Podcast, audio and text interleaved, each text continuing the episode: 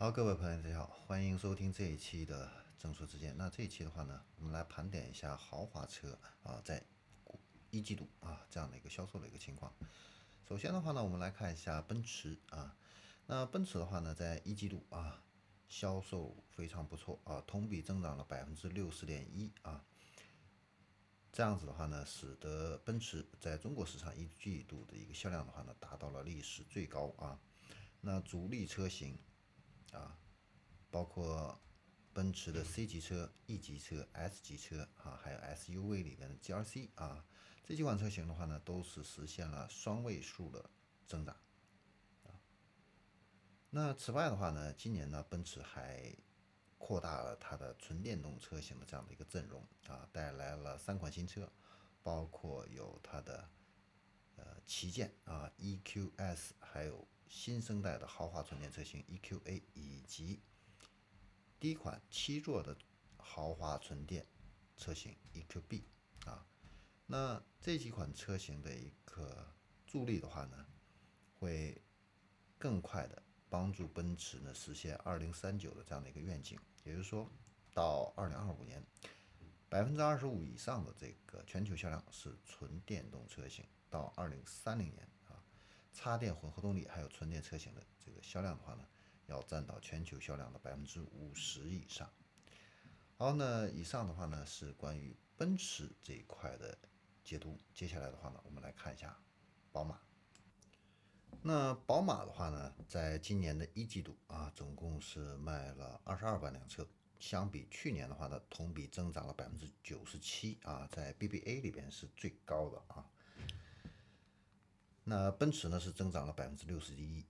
啊，六十点一，奥迪呢是增长了百分之八十三点三啊，那宝马呢是增长了百分之九十七啊。然后我们来看一下它的。分车型的这样的一个销量的一个情况啊，那它的主力车型仍然是三系、五系，还有 X 三啊，都是销量呢属于这个细分市场的一个前列。那最畅销的呢进口车的话呢，SUV 是它的宝马的 X 五啊。那一季度的话呢，呃，宝马呢在中国市场还交付了它的第十万辆的。宝马的新能源车型啊，然后呢，它的旗下的首款的纯电动的 SUV iX3 的话呢，呃，在中国生产，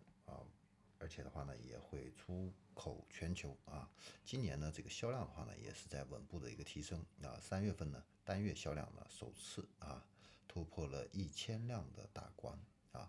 那新产品这个方面的话呢，全新的 M3 的雷霆版，还有全新的 M4 的双门轿跑车雷霆版。那在去年的话呢，开启预售，啊，预售的价格呢是八十五万到九十三万之间啊。那宝马的 X2 的话呢，耀夜版还有锋芒版呢，呃，推出的话呢，也让宝马 X2 的这个车型的话呢，更加的这样的一个丰富。此外的话呢，它还有 Mini 的新款车，三门版、五门版还有敞篷版啊。那这几个呢，都是改款的一个车型，主要是对外观和内饰进行这样的一个调整。那中大型的纯电动 SUV 的话呢，iX 啊，今年的话呢，会在中国首发。那这就是关于宝马的一季度的一个情况。那接下来我们再看一下奥迪，奥迪的话呢是卖了二十万辆车啊，那同比增长呢是百分之啊八十三点三啊。那它主销的一个车型呢，跟奔驰、宝马类似啊，走量的也是两款轿车和一款 SUV 啊。那轿车的话呢，是 A4L 还有 A6L 卖的最好。那 SUV 的话呢，是奥迪的 Q5L。那在二月份的时候啊，奥迪 A6L 的这个销量啊，总共是卖了一万零七百九十二辆，它的这个销量甚至比雅阁、亚洲龙还有这个凯美瑞都要高啊。那这个的话呢？呃，确实是蛮让人蛮意外的啊！豪华车竟然比中级车卖的量还要大啊！那整个的这个豪华车品牌的这个消费者的一个年龄的话呢，是在呈现一个下降的一个趋势啊。那八零后、九零后啊，占了很大的一个部分啊。那他们的这个品牌观念更强啊。那奥迪的话呢，虽然这个销量增幅比较高啊，但是呢，也并不是高枕无忧啊。那相比奔驰和宝马来说的话呢，奥迪的优惠幅度是最大的啊，也就是说，它呢更多的是靠着一个优惠来换得今天的这样的一个销量啊，所以这也是很多人呢觉得奥迪品牌不如奔驰和宝马啊非常重要的一个原因。另外一个的话呢，就是奥迪呢，就是现在这个车辆的一个质量问题还是比较多啊。这个大范围的使用双离合变速箱的话呢，让这个奥迪的口碑的话呢，也是在往下走啊。那这个，尤其是这个奥迪 A4L 啊，被投诉的这个量是比较多的啊。那看完了德系，我们再来看一下美系啊。那美系的豪华品牌啊，凯迪拉克。在今年一季度呢，是卖了五万八千辆啊，同比增长呢是百分之一百二十八点六啊，创造了历史同期的销量新高啊。那今年三月份的销量的话呢，更是达到了两万两千五百台啊，同比增长了百分之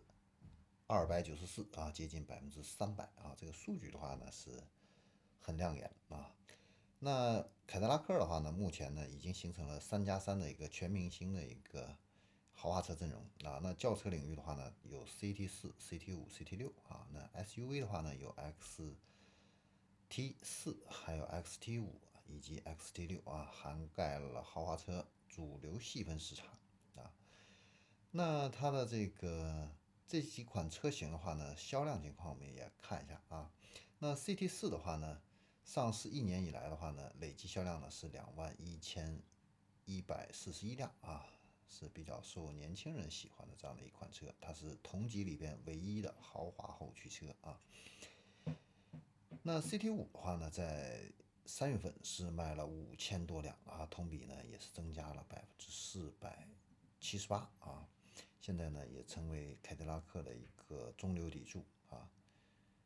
那 CT 六的话呢，三月份是卖了一千八百辆啊，同比增长呢也增长了百分之一百零二啊。那能有这样的一个成绩，应该说也是不错的啊。那 XT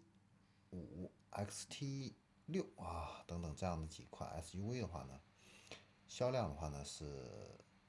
达到了一万三千七百辆啊，同比呢是增长了百分之两百五十二。其中的话呢，呃，XT 五还有 XT 六的话呢，都进行了一个。呃，双擎的一个升级，进入了一个轻混的这样的一个时代啊，呃，这样子的话呢，它的燃油经济性会更好啊，这样摆脱以前美系车这个油耗的比较高这样的一个问题啊。好，那这是关于凯迪拉克。接下来的话呢，我们再来看一下林肯啊，那林肯的话呢？在一季度啊，总共是卖了一万九千三百多辆啊，同比呢是增长了百分之二百一十七啊，这个增长率也是比较高的啊。但是总量的话呢，比凯迪拉克呢相对来说还是要少了啊，少了一些，少了一半啊。那具体的一个车型，我们来看一下啊，它的入门级的 SUV 啊，冒险家一季度呢是卖了一万一千五百零三辆啊。那其次的话呢是飞行家，飞行家的话呢，在一季度的一个销量呢，同比增长了百分之三百啊。那航海家的这样的一个预售的订单量的话呢，是突破了四千辆啊，就是整个的这样的一个势头是很不错的。那像它的这个入门级的 SUV 啊，冒险家的话呢，它采用的是。呃，价格啊不到二十五万啊，那但是它全系配的是二点零加上八 AT 的这样的一个动力组合啊，就是入门级豪华啊，比这个凯迪拉克 XT 四还有沃尔沃 XC 六零以及宝马 X 一的话呢，这个配置上是有非常明显的一个优势。另外一个话呢，就是林肯的第二个国产车型，全新的一个飞行家，这个呢是成为一匹黑马啊。全系，它全系呢是标配了 3.0T 再加上 4AT 这样的一个动力，那在这个五六十万的这个级别里边的话呢是非常有竞争力的啊，一季度销量是同比增长了百分之三百多啊。那第三个国产的一个车型呢是航海家，航海家的尺寸呢更大啊，配置的话呢也更丰富。那它的这个 2.7T 的 V6 发动机的话呢，在同级车里边是独一份啊，而且呢是起售价啊是三十二万八千八啊，比这个 BBA 的话呢来说啊，这个价格也是诚意十足啊，所以未来的话呢，呃也有可能和 BBA 啊会争夺更多的这样的一个市场份额。那接下来的话呢，我们来看一下瑞典的沃尔沃啊，瑞典的沃尔沃的话呢。今年一到三月份啊，总共是卖了四万五千辆啊，比凯迪拉克稍微少一些，比林肯多一些啊。同比增长呢是百分之一百一十八啊，也是创了品牌历史上最好的第一个季度的这样的一个销量。那分车型来看的话呢，XC 六零是当家花旦啊，三三月份的话呢，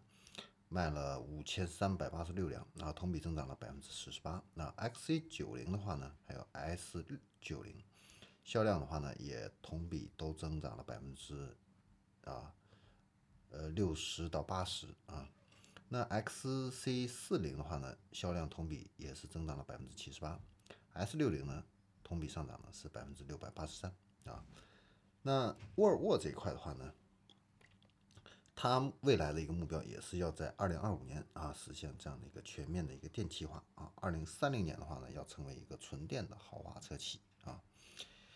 那这个是沃尔沃的一个情况。那最后的话呢，我们来看一下红旗。那红旗一季度的一个表现的话呢，非常亮眼啊，累计销售呢超过了七万辆车啊。整个这个销量的话呢，是超在二线豪华品牌里边是排名第一的啊，目前啊。那它的同比增长呢是百分之一百八啊。那目前呢，二线豪华品牌呢。仅次于红旗的是凯迪拉克啊，那沃尔沃的话呢是四万多辆，雷克萨斯的话呢没有公布数据啊，它是一到二月份呢是卖了三万多辆啊，所以加上三月份的话呢，应该也超不过红旗啊，所以红旗的表现应该说确实是呃让人眼前一亮啊。那这两年呢，这个国货的一个崛起啊，这个国潮啊，确实呢。呃，带动这个自主品牌的话呢，向上发展非常快速啊。那红旗呢，它的这个新车啊，不，这个不管是这个 H 九，还是这个纯电的 SUV 啊，EHS 九啊，那这几款车型的话呢，出来都是一个爆款啊，在这个媒体上的一个非常受推崇啊。